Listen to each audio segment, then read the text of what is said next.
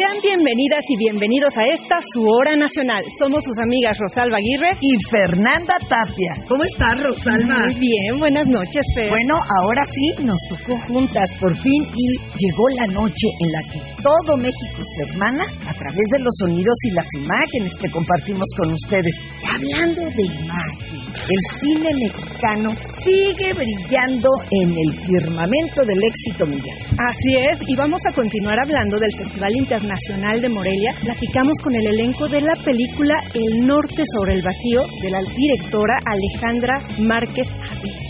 ¿Les gustaría adquirir una mascota? Ah, bueno, pues les vamos a contar cómo pueden adoptar y cuidar, por ejemplo, a los perritos. Hablaremos también sobre la importancia que tiene capacitarse para las competencias laborales a través del conocer. Hoy bailaremos a ritmo de la arrolladora Banda Limón. Que nadie se pierda esta hora de encuentro nacional. La hora nacional. El sonido que nos hermana. Con más de 40 años de trayectoria artística y más de 30 producciones discográficas, la arrolladora banda Limón tiene la experiencia y el estilo sinaloense que nos pone a bailar con solo escucharla. Los amigos de la arrolladora obsequian cinco trajes para nuestros seguidores. Si quieren ganarse uno, hay que ingresar en este momento en nuestro Instagram o TikTok para conocer la dinámica. Por lo pronto vamos a escuchar la entrevista que les hicieron Sergio y Orlando a esta emblemática banda. Amigas, amigos de la hora nacional, para las y los que nos escuchan. Buenas noches, venimos hoy muy acompañados. Vinieron Goyo, Jan, el señor René Camacho y Saúl acompañarnos. De nada más y nada menos que la arrolladora banda El Limón, una de las bandas más, más, más, más famosas. Y mira nada más. Un aplauso para ellos, por favor estudio de la hora nacional. Bienvenidos y muchas gracias por estar aquí con nosotros. Gracias. ¿Nos puede contar un poquito de la historia de esta tremenda banda? Pues mira, la arrolladora banda de Limón se inició en un pueblo que se llama El Limón de los Perazas. De 1963 fue cuando se inició la banda y de ahí el nombre del pueblo se llamaba El Limón, por eso se llamaba Banda El Limón. Yo conocí a todos los fundadores. Yo entré en 1969 a la agrupación. Yo soy de un pueblo que se llama Mesillas Concordia, por ahí cerca del pie de la Sierra de Durango. Yo estuve en una banda cuando recién me inicié, una banda ahí del pueblo, pero luego se desintegró y yo tuve que ir a buscar vida por otro lado. Me fui a Mazatlán y pues luego, luego ahí pues empecé a tocar una bandita en otra y luego, luego me vieron los señores de la banda de Limón. Oiga, son muchos años, ¿cómo le hacen? Porque nombres vienen y nombres van, pero la arrolladora siempre está ahí presente. ¿Cómo le hacen para que la gente no los olvide y estar ahí? Pues nomás la, las ojeras, Es que sí, los muchachos. Y eso que ya no una, una tocadita aquí. Pues ahora sí que le hacen poniendo lo que faltaba del, del nombre que es la arrolladora. Que la arrolladora Banda de Limón, la historia de la arrolladora fue así. Cuando grabamos el primer disco, fue un boom ahí local en Mazatlán. Fue un boom de la banda de que tocábamos una vez por semana un baile ahí en Mazatlán y había un locutor que se llamaba Antonio Nava. Ese señor era de una radio de fiesta mexicana de ahí de Mazatlán. Y decía, arrollaron otra vez, la banda arrolló, arrolló, arrolló, y de ahí se desprendió la idea de bautizar la banda. y se subieron en ese tren. Nos subimos en ese tren y de la arrolladora, la arrolladora y la arrolladora banda de limón y, de ahí es para el real, para el real, todos los discos, la arrolladora banda de limón. Siempre han manejado la misma cantidad de integrantes. Ahorita cuántos son? Mira, primero era un vocalista y después dos vocalistas, después tres, porque sí, en sí, un cantante de un mariachi pues aguanta bien cantando, ¿no? Porque el mariachi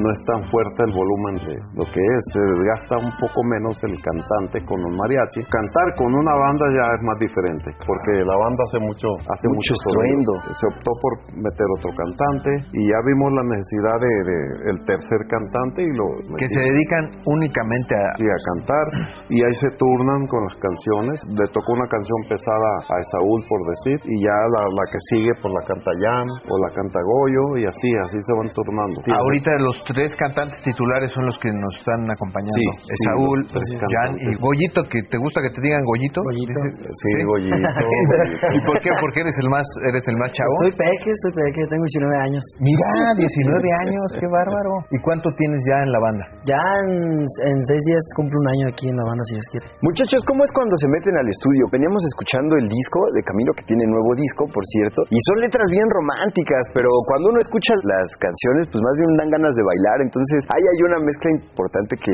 tiene un equilibrio musical. ¿Cómo lo hacen para ir grabando? Mira, está eh, mi hijo Fernando Camacho, es el que se encarga de las fechas, se encarga de todo, de todo, de cuadrar todo lo que es y, a- y aparte administrativo, es digamos. productor, Ah, pues bueno. también él produce. Y tiene buen maestro. Hace unos seis discos atrás yo creo que yo ya no meto mucho las manos en la cuestión de la dirección, ya lo dejo a él, porque él siempre estuvo pegadito conmigo en el estudio de grabación, siempre, siempre, siempre, y ya empezó a meter la cuchara él ahí a, a dirigir, a, a producir, cuando tenía una duda, papá, ¿cómo lo siente? Yo lo siento así, así, así, y no se equivocaba, como que aprendió un poquito de cómo yo me las No, gastaba. no lo ahí. hurta, lo, lo hereda. Yo creo que también trae un poco de sentido musical porque de chico le gustó mucho la música. Y ahorita ya lo dejo a él solo, todas las de hace como seis años para acá. Él se encarga de hacer la grabación y ya nada más me dice, papá, vamos a dar una vuelta. Y pues digo, "Ay, me va a llevar a una tienda a darme un regalo. nada, me da como tres vueltas en el malecón de Mazatlán escuchando un tema. Por ejemplo, cuando va a agarrar un tema que le gusta para grabarlo, me sube a dar una vuelta. Y cuando hay un tema que ya hizo él, que ya lo dirigió él, entonces también me sube. Papá dice, para que me digas que está mal y se lo quitamos. Ah, qué bien. Y ahí vamos en el carro, le damos dos, tres vueltas al malecón de más. Son 11 kilómetros, imagínate. 30 kilómetros de la misma largo. canción hasta que se la aprendan. Sí, entonces ya la escuchamos. inspirador. A veces que le discuto, oye, le digo, pero no, le digo, no me cuadra este tema, así, así. Y me da otra vuelta el malecón. Hasta que digo, ah, no, sí Hasta está que muy cuaje. bueno. Hasta que cuadra bien. Amigas y amigos, no se vayan, continuamos platicando con la arrolladora banda El Limón. Canción Lo mejor que hay en mi vida. Interpreta la arrolladora banda de Limón. Arrolladora.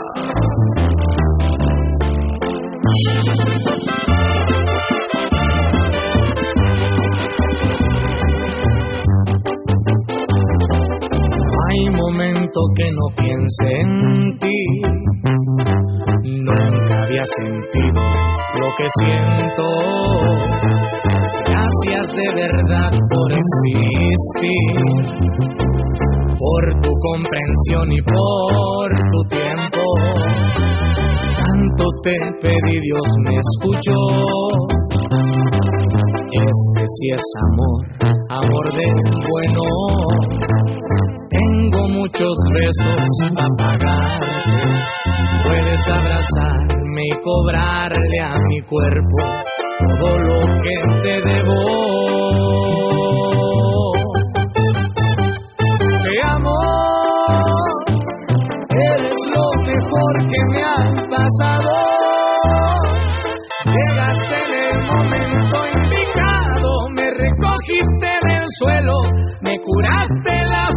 Y ahora creo en los milagros.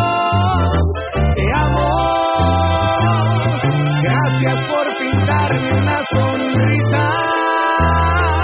No encontré palabras más precisas para decirte que te amo y que eres y serás lo mejor que hay en mi vida.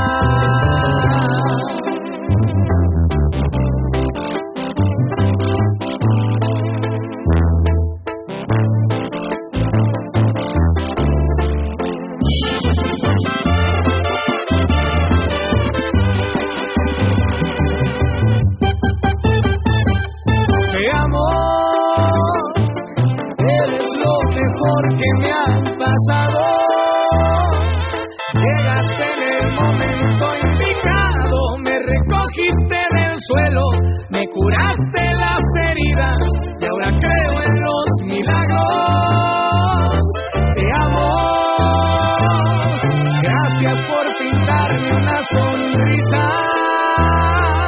No encontré palabras más precisas para decirte que te amo y que eres y serás lo mejor que hay en mi vida.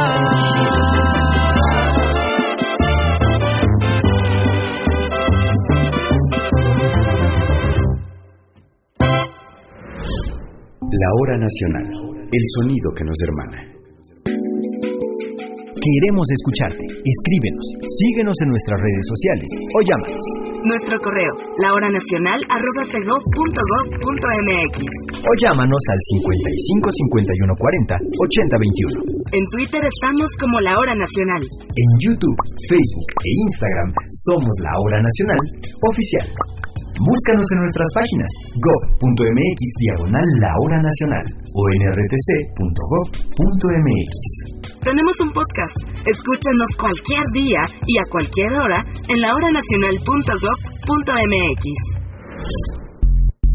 Cabe duda que es muy importante actualizarnos y certificarnos para luego poder incorporarnos al mundo laboral. Y conocer es una institución que certifica a través de un proceso de evaluación con el que demuestran los conocimientos y las habilidades. Para explicarnos en qué consiste y cómo certificarse, nos acompañan el director general del Consejo Nacional de Normalización y Certificación de Competencias Laborales, el licenciado Rodrigo Rojas Navarrete y Alfredo Hernández, subdirector adjunto. Bienvenidos. Fernanda. Oigan, a ver, ¿cómo es esto? ¿Yo sé hacer algo y voy a que me certifiquen? ¿O tiene que estar dentro de alguna de las listas que ustedes imparten? Primero que nada, agradecerles la invitación y comentarles que el conocer rige el Sistema Nacional de Competencias en toda la República Mexicana. ¿Qué es el Sistema Nacional de Competencias? Es el reconocer las habilidades, los conocimientos, las destrezas de las personas sin importar cómo lo adquirieron. Como sabemos, muchas personas no tuvieron acceso a la educación básica, a la educación media superior o a la educación superior, pero a través de los años con sus actividades diarias tienen experiencia en alguna actividad. Entonces, la Secretaría de Educación Pública, a través del conocer, les otorga un certificado oficial de su competencia laboral. Algunos ejemplos de qué actividades estamos hablando. Por supuesto, el conocer cuenta con más de 1.500 estándares de competencias. Ejemplo, todo lo que tiene que ver con el procesador de textos, la paquetería Office, en la Guardia Nacional, todos los integrantes que cuidan de la seguridad de la población tienen que estar capacitados y certificados por el conocer. O sea, tiene que tener certificado. Así es.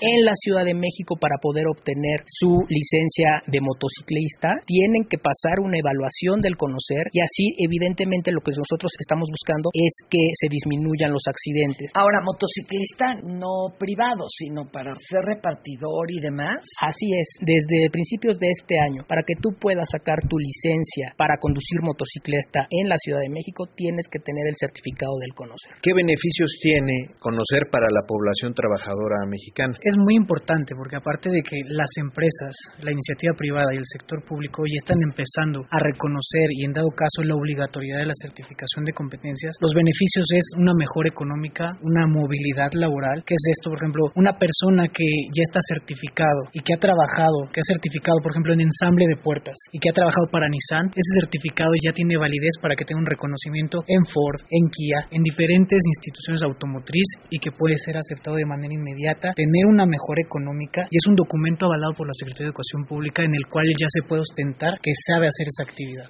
Mira, Aquí lo importante, Fernanda y Sergio, es que sepan que nosotros trabajamos con todas las industrias y trabajamos en conjunto, tanto iniciativa privada como gobierno, como la fuerza laboral, que en este caso son los sindicatos. Les ofrecemos justamente la capacitación y la certificación como vía de hacer crecer justamente el capital humano. Hoy en día, con la globalización y con la robotización que cada día está aumentando, es importante que las personas estén capacitadas y que tengan un documento oficial Que acredite Claro. esa competencia. Pero y si me falta saber algo, a lo mejor llevo 10 años haciendo esto, y me falta algo para cumplir con los estándares que ustedes solicitan, ¿qué sucede? Para eso es la capacitación. Nosotros no es por grado, sino por competente o no competente. Cuando tú resultas no competente, te puedes volver a capacitar y te volvemos a evaluar. ¿Cuánto cuesta la Certificación. la certificación? Hay diferentes costos, nosotros no los ajustamos tenemos más de 9.500 prestadores de servicios en toda la República Mexicana. ¿Qué es un prestador de servicios? Las personas o eh, las empresas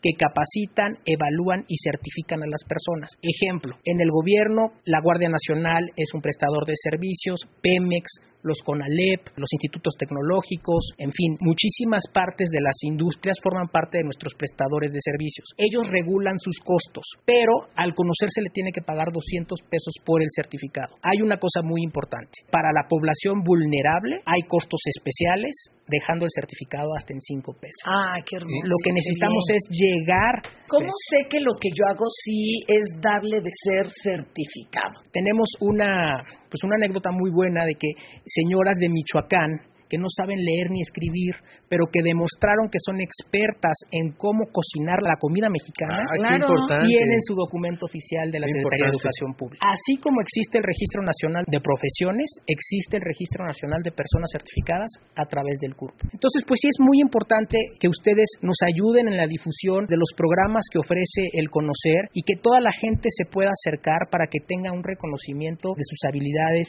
de sus destrezas. Nosotros recibimos a todos, estamos para atender a toda la población y justamente para ayudarles a que su trabajo sea reconocido y a través de este certificado puedan encontrar mejores posibilidades de ingreso y también exista la movilidad laboral. Tenemos convenios con diferentes instituciones privadas. Trabajamos de la mano con todo el sector empresarial, con el Consejo Coordinador Empresarial, con Concamín, con Canaco, Servitur, toda la iniciativa privada. Hay un programa insignia que se llama México Reconoce tu Experiencia, que está justamente enfocado en todos nuestros connacionales que regresan a México. Ay, qué interesante. Regresan y desafortunadamente pues muchos de ellos regresan sin oportunidades laborales, regresan muy tristes, sin ningún documento oficial. Entonces hicimos una alianza con el Instituto Nacional de Migración y con el Instituto de Mexicanos en el Exterior y hay módulos de el conocer en los aeropuertos. Nuestros compañeros del Instituto Nacional de Migración se acercan a nuestros connacionales y le preguntan, ¿a qué te estuviste dedicando en el exterior? Muchos de ellos a tema de agricultura, a temas de construcción,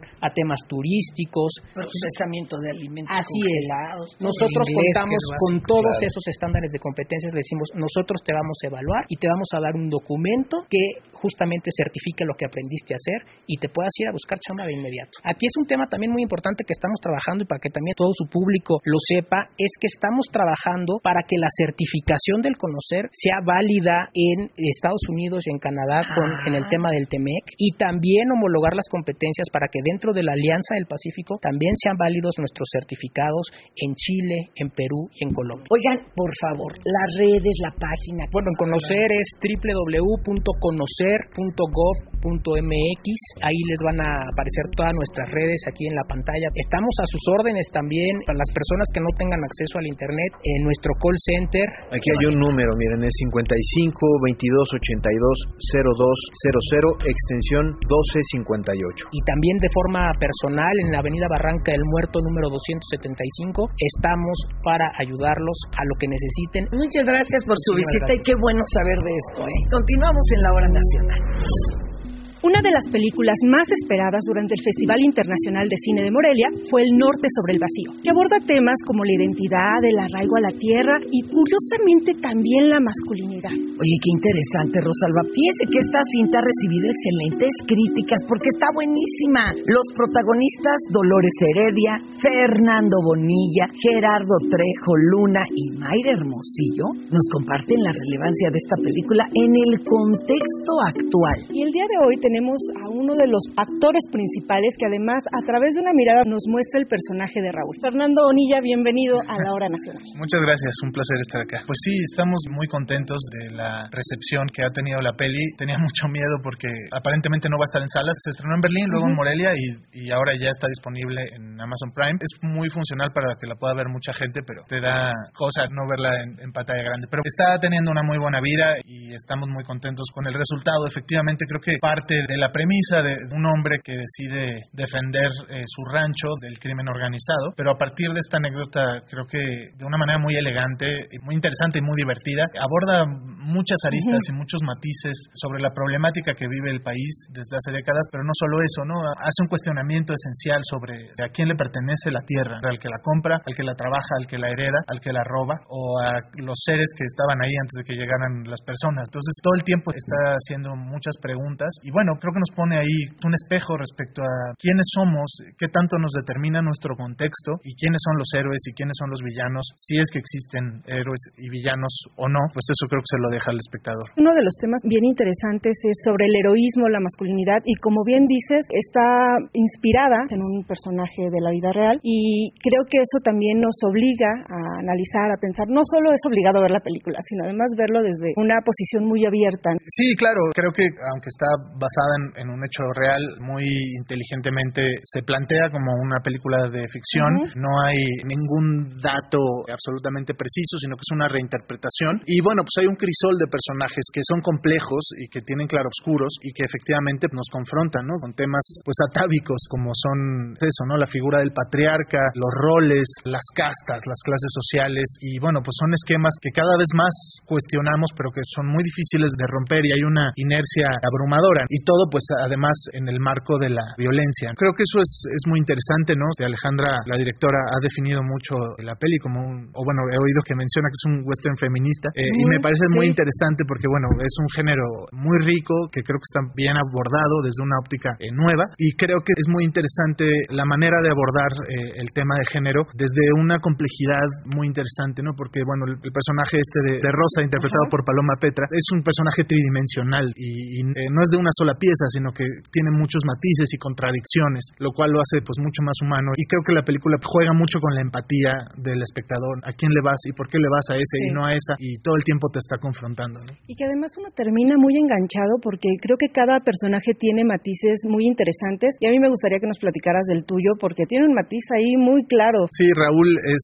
el yerno de Don Reinaldo y bueno, creo que es, es un personaje como muy arribista, ¿no? Muy trepador que francamente le dice que se quiere quedar con el rancho y todo el tiempo le está haciendo la barba a su, a su suegro. Creo que juega un rol claramente cómico, fue muy divertido de, de interpretar porque pues está de alguna manera fuera de tono y creo que lo que lo determina mucho es la, la necesidad de pertenecer, todo el tiempo Sí. quiere pertenecer y se esfuerza mucho por pertenecer a algo al- a donde claramente no pertenece. Y bueno, pues creo que hay muchos referentes, me ha dicho mucha gente así de, no, me recordaste a tal, me recordaste a tal, porque creo que también es una condición humana, ¿no? Es, Sí. un, es un cuate que se ve que, es, que está solito y, y que quiere pertenecer, además de su propia ambición, por supuesto, Claro. ¿no? Que es un tipo bastante ambicioso. Es un personaje muy lejano a mí, a mi persona, eh, muy distinto como respecto a los que creo que son sus intereses en la vida, lo cual siempre me resulta muy atractivo interpretar seres humanos que no se me parecen. ¿Cuánto te lleva preparar un personaje de, de este tipo? ¿Cómo lo preparas? ¿Cómo haces que además la gente de alguna manera sienta empatía? Porque aunque es un personaje incómodo, de verdad uno termina sintiendo empatía, mucha empatía con tu personaje. Cada proceso es particular. Yo creo que en este trabajo no hay reglas infalibles. Cada vez vas eh, agarrando más callo y, y encontrando las cosas que de pronto te funcionan, pero no necesariamente te van a funcionar para el siguiente personaje. Y creo que para Raúl, como para todos los personajes de la película, los creamos mucho en conjunto, haciendo, haciendo comunidad. Creo que el- el- la manera de filmarnos nos determinó bastante porque, bueno, todavía estábamos en pandemia y fue realmente una burbuja, es decir, como que de vivir con cubrebocas y no sé qué, a estar un equipo de trabajo bastante pequeño, conviviendo las 24 horas del día, nos compenetramos muchísimo. Platícanos por qué no debemos perdernos esta película. Yo creo que es una película muy valiosa, especialmente porque de un modo muy inteligente complejiza el tema de violencia. Creo que hemos visto un montón de películas muy valiosas que denuncian y denuncian y denuncian esta situación tan dura que está viviendo nuestro país desde hace décadas, pero creo que esta película, de una manera más desenfadada, curiosamente, añade perspectiva y bueno, nos, nos hace replantearnos muchas cosas respecto a los roles, tanto de género como sociales, y bueno, pues creo que nos ayuda a diversificar nuestra mirada respecto a los buenos y los malos, que siempre es muy maniqueo. Y bueno, creo que eso es fundamentalmente lo que yo podría decir para convencer a la gente de ver nuestra peli. Fernando Bonilla, gracias por acompañarnos hoy en Muchas la Hora gracias, Nacional. un placer. Continuamos. La hora nacional. El sonido que nos hermana.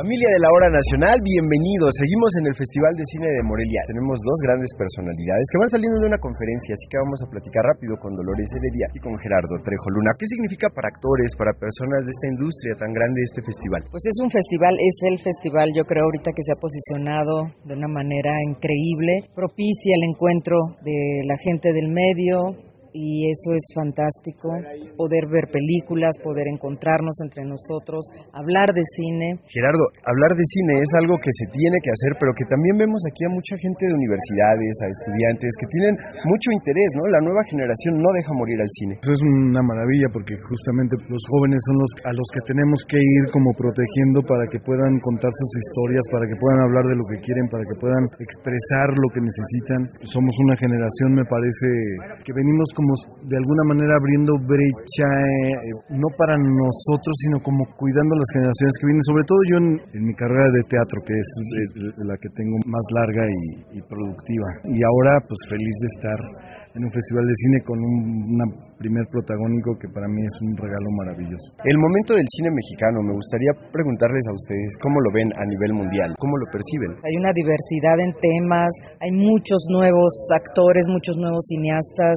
Yo creo que es un momento de una riqueza y abundancia enorme. Seguimos teniendo el mismo asunto que también es histórico ya, que seguimos sin vernos lo suficientes, sin que las películas mexicanas en nuestro país estén siendo de verdad vistas por sus destinatarios. Es decir, los mexicanos casi no vemos cine mexicano y es como el asunto central, yo creo. Ahí es donde tenemos que seguir trabajando porque es muy bonito hacer películas. Es más bonito verlas, reconocernos en ellas, no estar de acuerdo con ellas, opinar sobre ellas, desdeñarlas, pero hay que verlas creo que todos deberíamos estar ahorita también muy ocupados en eso, en qué hacer para que nuestras películas sean vistas, porque tienen mucho éxito en, afuera. Sí, y, Dolores tiene mucha razón. Muchas veces las películas que son más vistas en México son porque ya fueron galardonadas fuera de México. Tenemos esa cuestión mucho los mexicanos y sobre todo también la industria como tal que tiene que soportar de alguna forma a los productos mexicanos para que se sostengan en cartelera y puedan ser más visibles. Muchas veces ves el horario de una película, llegas y lo cambiaron de horario, no supiste, no lo cambiaron en la en, la web, este, etcétera, etcétera. Una semana y, se fueron. Y, si no hubo tanta gente, ya se fue. Eso creo que tiene que variar de alguna forma, porque la producción de cine y las voces en el cine mexicano cada vez son más diversas, más fuertes, más claras, con lenguajes muy diversos. Creo que es importante que se vean. Quiero como recalcar esto, que es un momento donde estamos viendo cines de todos los rincones estamos viendo un cine que antes era mucho más difícil que se hiciera y que se viera. Hay cineastas que vienen de regiones que nosotros tan centristas que somos, todo el cine se hacía en Ciudad de México, entonces de pronto estamos viendo cine que viene del norte, del centro, de la montaña. Esto tiene que seguir, tiene que seguir. Y hay un grueso del público, como que hay una torona allí cuál es el camino para resolver este y para que el público vaya al encuentro de la diversidad de la oferta, son con políticas públicas. Es ponerse a pensar qué es lo que hay que hacer, cuál es el problema, diseccionarlo y poner reglas para esto y que las reglas funcionen. ¿Por qué? Porque el público está acostumbrado y más en este momento donde las plataformas nos están también absorbiendo, en cuanto a historias, narrativas, actores, creativos. ¿Cómo hacer para que ese problema... Y hay mucha gente que lo está pensando. Desde la Academia de Cine, por ejemplo, se ha hecho un gran trabajo sobre eso y están peleando para que la ley de cine sea un hecho. Si esto de verdad empieza a moverse, eso es lo que lo, yo creo que lo más importante. Sí las películas, pero queremos que esta industria sea una industria sana y que tengamos una relación directa, entrañable, fuerte y larga con nuestro público que sea muy estable, ojalá. Oigan, y por eso, precisamente para hablarle al público, hay que invitarlos a ver su película, por favor. Están invitadísimos a ver El Norte sobre el Vacío. Se van a sorprender, es una película muy diferente, con un punto de vista muy, muy, muy particular, muy entrañable, mucho mundo femenino adentro y una presencia también muy fuerte y crítica de los señores. Vengan a verla. Señor Gerardo, por favor, invítenos. Vengan, vean cine mexicano, vean El Norte sobre el Vacío. Es un trabajo hecho con mucho cariño, con un profundo respeto hacia el cine, hacia la humanidad, hacia la naturaleza, que señala cómo somos partícipes de alguna manera de la violencia todos y que no pone juicios de valor, sino simplemente pone cosas sobre la mesa como para reflexionarlas de manera personal. Lo dicen los que saben. Y nosotros seguimos transmitiendo desde el Festival Internacional de Cine en Morelia, Michoacán, desde la hora nacional. Llegó el momento de hacer una pausa. Sus amigas Fernanda Tapia y Rosalba Aguirre les esperamos para reencontrarnos el siguiente domingo en la hora nacional, el sonido que nos hermana. Quédense con su programación local en radio o si así lo desea, acompáñenos en la siguiente media hora a través de nuestras redes sociales. Recuerden buscarnos en YouTube, también en Facebook, en Instagram, ay, ya en TikTok, así como la hora nacional oficial. Esta fue una producción de la Dirección General de Radio, Televisión y Cinematografía de la Secretaría de Gobernación. Gobierno de México.